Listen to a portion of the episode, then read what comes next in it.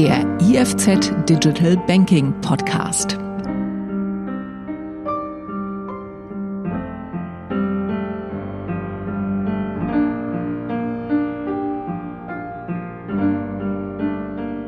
Herzlich willkommen, geschätzte Zuhörende, zum Podcast mit Thomas Würst, Gründer und CEO TI&M.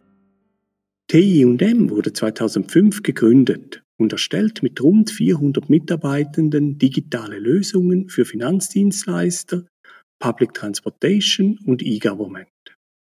In der nächsten Viertelstunde wollen wir uns über innovative Softwarelösungen und deren Herstellung unterhalten. Thomas, herzlich willkommen und vielen Dank. Mein Name ist Thomas Ankenbrand. Zuallererst, wer ist Thomas Würst? Äh, lieber Thomas, großes Dankeschön für die Einladung zu diesem Podcast. Zu mir selber. Ich habe 1990 die ETH äh, als Informatikstudent abgeschlossen und danach sechs Jahre in der Finanzindustrie mit, mit der Einführung von neuen Technologien beschäftigt. Danach habe ich ins Consulting gewechselt und auch ein bisschen meine Bestimmung gefunden und dort als Leiter Engineering sehr viele Projekte und Innovationen äh, vor allem im Finanzbereich realisieren dürfen. Mit 40 habe ich dann als erfolgreicher, aber angestellter CEO einer tollen IT-Firma gekündigt und äh, von Grund auf noch einmal eine neue Firma aufgebaut, nämlich die TI&M. Wer ist dann die TI&M? Und wie ist eigentlich ein solch beeindruckendes Wachstum in den letzten 15 Jahren möglich? TUM steht für Technologie, Innovation und Management. Wir wollen mit Technologien Innovationen für unsere Kunden gesamtheitlich verantworten. TUM unterscheidet sich vor allem äh, durch den absoluten Fokus auf Innovation, Agilität und Ganzheitlichkeit von allen anderen IT-Providern am Markt. Wir integrieren die gesamte Wertschöpfungskette, die notwendig ist, um Innovationen zu machen, in der Firma T&M und verzichten bewusst auf Offshoring. So realisieren wir auch alle unsere Digitalisierungsprodukte wie die Channel Suite end-to-end -end in der Schweiz. Nebst der Channel Suite äh, schaffen wir es in diesem Modell pro Jahr mindestens ein neues Produkt zu lancieren. Aktuell ist eine Sicherheitslösung äh, in der Markteinführung. Ein weiteres Produkt wird vor oder nach den Sommerferien dem Markt bekannt gemacht werden. Vielen Dank. Ja, wie haben sich dann aus deiner Sicht im Vergleich in den letzten 15 Jahren die Banken entwickelt? Banken haben sich in den letzten 15 Jahren schwergewichtig, aus meiner Sicht leider, mit backendlastigen Abwicklungs- und Regulatorenthemen befasst oder befassen müssen und bewegen sich daher eher langsam hin zu den aus meiner Sicht für die Kunden relevanten Frontend-basierenden Endkundenbedürfnisse. Die Kultur spielt hierbei eine große Rolle. Diese ist oftmals bei den genannten Instituten noch sehr abwechslungs- und backend zentriert. Daher steht aus meiner Sicht eine durchgängige Erneuerung und Digitalisierung der Frontsysteme erst noch bevor. Ihr arbeitet ja auch für andere Branchen wie Versicherungen und die öffentliche Hand. Gibt es denn da Unterschiede in der Digitalisierung, gerade in diesem Back-Front-End-Verhältnis im Vergleich zu den Banken? Versicherungen sind weniger unter Druck als Banken und digitalisieren vieles, aber nur nicht ihr Kerngeschäft. Dafür investieren sie sehr viel in Ökosysteme und teils branchenfremde Startups als Ausweitung ihres eigenen Ökosystems. Transportation ist vor allem bei den großen Bahnunternehmen in der Schweiz gut und zukunftsorientiert aufgestellt. Corona hat hier großen Schaden angerichtet, aber die Zukunft der Mobilität wird intramodal, öffentlicher und elektrischer sein. Bei diesen Themen sind die Schweizer Transportunternehmen sehr gut aufgestellt. Government hat in ganz Europa großen Nachholbedarf. Das hat nicht zuletzt die Pandemie gezeigt und da macht leider auch die Schweiz keine Ausnahme. Du hast gerade auch international und das Ausland angesprochen. Ihr seid ja auch in Frankfurt und Singapur aktiv. Gerade Singapur sind die asiatischen Märkte aus deiner Sicht innovativer. Vielleicht etwas zum Grundsätzlichen zur TM. Wir fahren ja keine Offshore-Strategie, das heißt, wir suchen nicht die billigen Köpfe, sondern die gescheiten Köpfe. Von daher eröffnen wir Niederlassungen in Metropolregionen mit der Zielsetzung, unsere Innovationen und unsere Produkte in den Markt zu bringen. Deswegen haben wir Frankfurt und Singapur eröffnet. London steht aktuell zur Diskussion. Da, wir wollen basierend auf dieser Strategie unsere Produkte und Innovationen in den internationalen Markt reinbringen. Aus unserer Sicht sind asiatische Märkte viel schneller und kompetitiver aufgestellt als die europäischen Märkte. Sie adaptieren Change schneller und das hat bei uns nicht zuletzt auch positiven Einfluss auf das Wachstum der aktuellen neuen Niederlassung Singapur äh, äh, erwirkt. Du musst dir vorstellen, ich habe Singapur zwei Monate äh, vor äh, Auftauchen der Corona-Pandemie eröffnet und war seit daher nie mehr in Singapur. Nichtsdestotrotz wächst Singapur sehr erfreulich in die positive und richtige Richtung. Du hast erwähnt, dass ihr ja Innovation macht. Innovation, ich sage mit den gescheitesten Köpfen. Macht ihr das dann eher alleine oder macht ihr das auch mit euren Kunden zusammen? Ähm, die Innovation ist für uns ein Kernthema. Deswegen haben wir ein eigenes Konzept entwickelt. Das ist das sogenannte Garagenkonzept. Das ist ein Joint Development Konzept.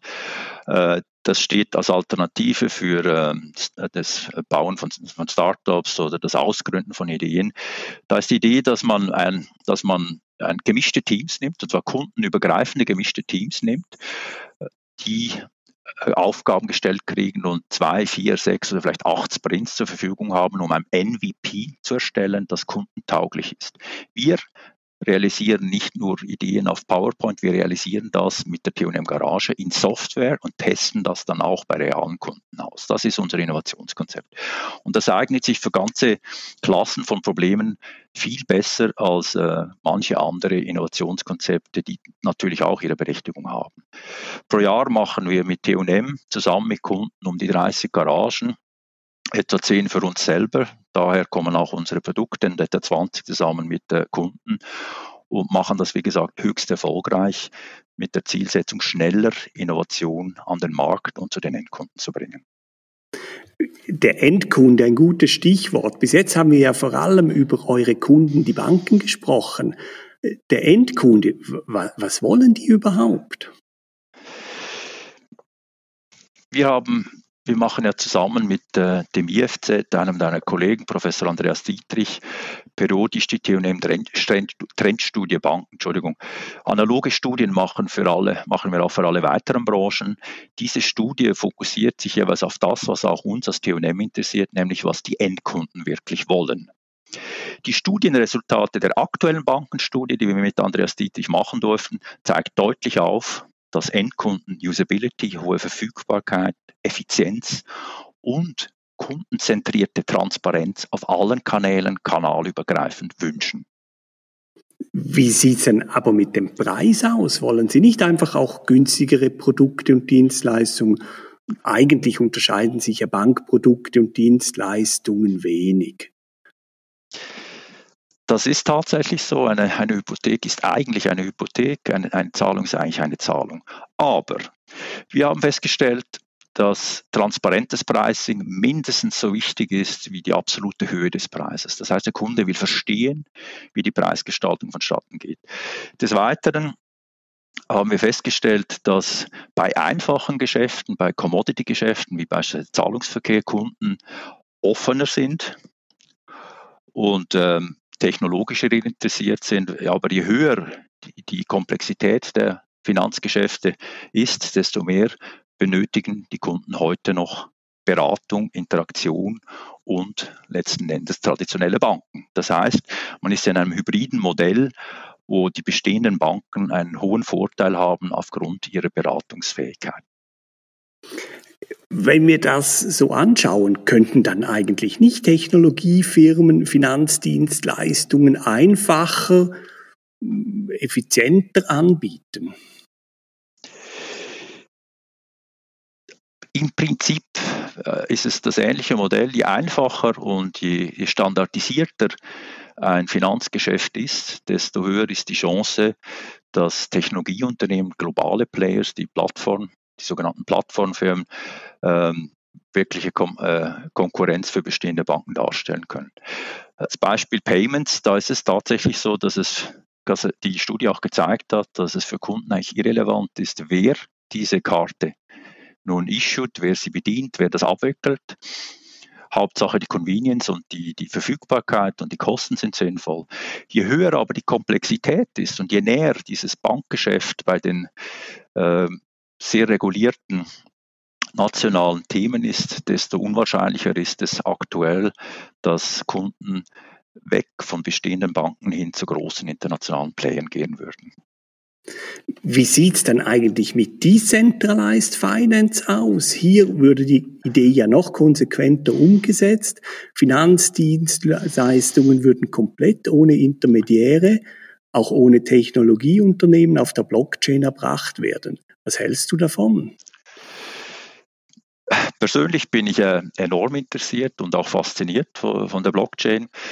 Ähm, das ist ja das Versprechen, das dahinter steckt, ist, dass das sogenannte Mittlergeschäft technologisch abgewickelt wird und dass das äh, somit spannender ist für den Endkunden.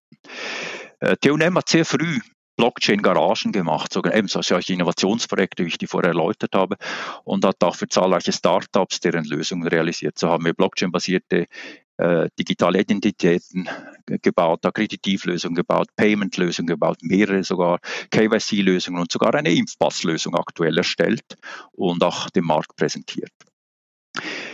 In, zu Beginn, bis etwa vor zwei Jahren, haben wir festgestellt, dass die technologischen Grenzen von Blockchain äh, relativ schnell erreicht werden und, worden sind und dass noch vieles offen war und vieles noch in den Kinderschuhen steckte.